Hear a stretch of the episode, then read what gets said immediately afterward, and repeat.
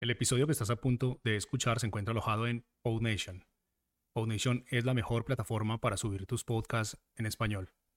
Puedes visitarnos escribiendo en español en el navegador www.podnation.co. Ahora sí, vamos con el episodio.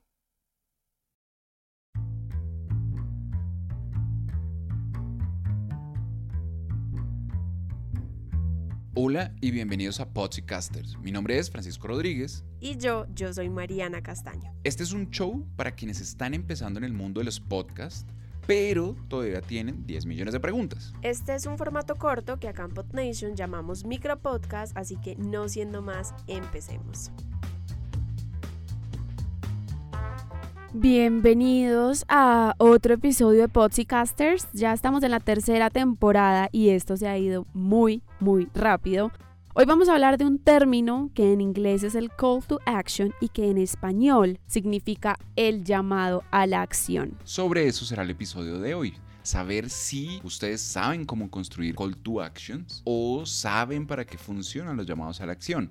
De eso se trata el episodio de hoy y eso es alguna de las preguntas que vamos a resolver en este episodio. Bien, empecemos por lo primero. ¿Qué es un llamado a la acción? Bueno, como su nombre lo indica, eh, es una acción que le pedimos a la audiencia que haga y hay varias formas de pedir esa acción. Una muy conocida, por ejemplo, es el famoso ayúdennos a compartir o en otras palabras, corran la voz de que esto existe y así podremos llegar a más oyentes. Y es que es seguro que más de uno ya habrá escuchado en su podcast favorito que casi siempre al final de cada episodio alguien dice, si te gustó lo que escuchaste, valora nuestro trabajo y quieres seguir escuchándonos, apoya nuestro show por tan solo X dólares al mes o algo por el estilo. Todos esos son llamados a la acción, es decir, son mensajes que nos invitan a nosotros como oyentes a realizar una acción, que como ya lo dijo Mariana, son muy pero muy variadas. Hay acciones típicas en los podcasts que son, por ejemplo, eh,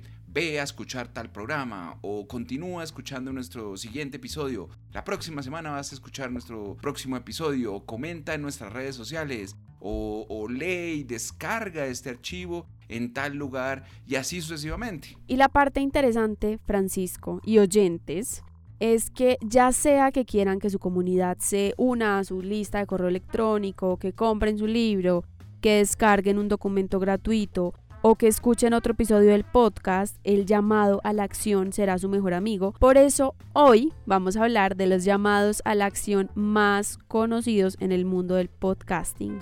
Bien, antes quiero decir que no hay que subestimar los llamados a la acción, porque si se hacen bien pueden traer mucha visibilidad y participación de la audiencia. Y es más, creo que es la mejor manera de involucrar a la comunidad más allá de simplemente escuchar o descargar un audio. Entonces empecemos por un llamado a la acción muy conocido, y es a la suscripción. Pedir que se suscriban a nuestros podcasts y nos sigan lo que hacemos es recordarle a la comunidad que si les gustó el contenido del podcast pueden suscribirse para que cada que haya un nuevo episodio puedan estar enterados. Es una forma muy sencilla de mantenernos al día de todo lo que pasa con nuestro podcast. No queremos que los oyentes se pierdan de algo, por eso las notas del episodio son otro llamado a la acción. Así que no echen en saco roto el hacer uso de este recurso en sus podcasts, ya sea porque las notas los redirigen a su sitio web o a sus redes sociales, pero es importante que las usen. Además, muchas veces eh, hacemos referencias a páginas o perfiles o quizás palabras en otros idiomas o que no son tan obvias para escribir, entonces las notas nos ayudan a encontrar ese contenido mucho más fácil a tan solo un clic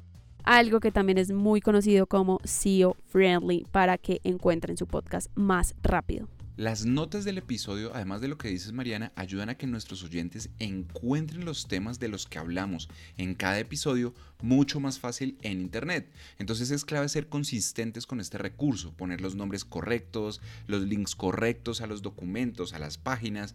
Eso funciona como una referencia muy importante.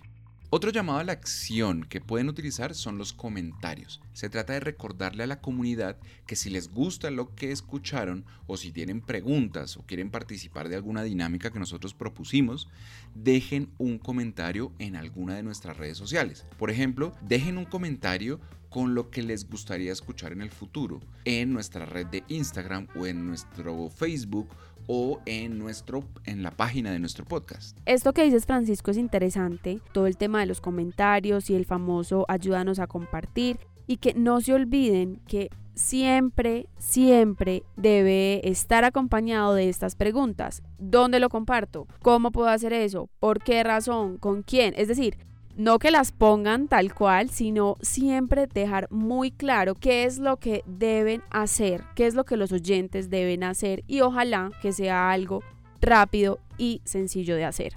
Seguimos con los llamados a la acción y este seguro que lo conocen porque es descargar un material gratis, ya sea un PDF, un ebook, un obsequio, un código de descuento. Nosotros todavía no lo hemos aplicado en este podcast, pero seguramente algún día lo haremos. Uno de estos días les daremos la sorpresa y podrán descargar nuestros ebooks y PDFs porque estamos trabajando en ellos. El problema es que seguimos trabajando en eso. Ahora quiero decirles algo para que tengan en cuenta con los llamados a la acción. Hay una regla muy importante y es hacer énfasis en un solo llamado a la acción. Ahora, ¿qué quiero decir con eso? Es que cada episodio del podcast debe tener una sola llamada a la acción. Ni más ni menos, solo una. Eso se conoce como la regla del one shot. Esto lo leí leyendo un artículo de Amanda McCollin, que se los dejo en las notas del episodio si lo quieren leer porque está bastante, bastante bueno. Ella dice que al tener un llamado a la acción simple, sencillo, que la gente pueda entender sin complicarse demasiado, es más probable que su oyente, uno, lo recuerde y dos, realmente haga esa acción. Así es, la clave está en hacerlo fácil, porque no tiene sentido pedirle a la gente que haga algo si hay varios pasos, si es complicado, si es complejo. Entonces lo mejor es siempre no dar por hecho nada ni suponer y decirles cómo hacerlo. Lo que les dije antes, que ojalá sea algo rápido y sencillo. Y otra cosa, se me olvidaba Francisco, que creo que es clave, es decirle a la audiencia qué va a ganar con esa acción, es decir, cómo se va a beneficiar por hacer esa acción. ¿Sí o no, Francisco? Tal cual, Mariana. Esto debe ser un gana-gana. Nadie, ni nosotros, ni nuestros oyentes, ni nadie va a hacer nada que les pidamos si no ganan nada. Si ellos no ganan nada, no va a pasar absolutamente nada y eso es súper importante. También hay que tener en cuenta que cuando usen un llamado a la acción, tienen que ser consecuentes con lo que piden. No tiene mucho sentido pedirle a la gente que comparta eh, mi podcast de comida saludable en LinkedIn si yo sé que todo mi tráfico social proviene de Instagram o de Facebook. Entonces es bien importante pensar con cuidado qué es lo que le estamos pidiendo a la comunidad a través de ese call to action. Así es, y también recuerden hablarle al oído a los oyentes. Creo que eso es una gran ventaja del podcasting y es esa intimidad que se genera con la audiencia. Entonces, procuren que esos llamados a la acción generen una emoción, conecten con los oyentes y que sea un llamado íntimo y poderoso. Por eso es mucho mejor hacerlo individual. Y ya para ir cerrando, quiero decirles que elijan cuidadosamente las acciones porque eso es bien pero bien importante. Hay que estar muy claros en entender qué es lo que quieren que la audiencia haga. Yo sé que ya lo había repetido antes, pero esto es bien importante. Necesitamos tener razones claras, razones de peso que nos ayuden con nuestro podcast o que nos ayuden con nuestro negocio. Eso es lo importante.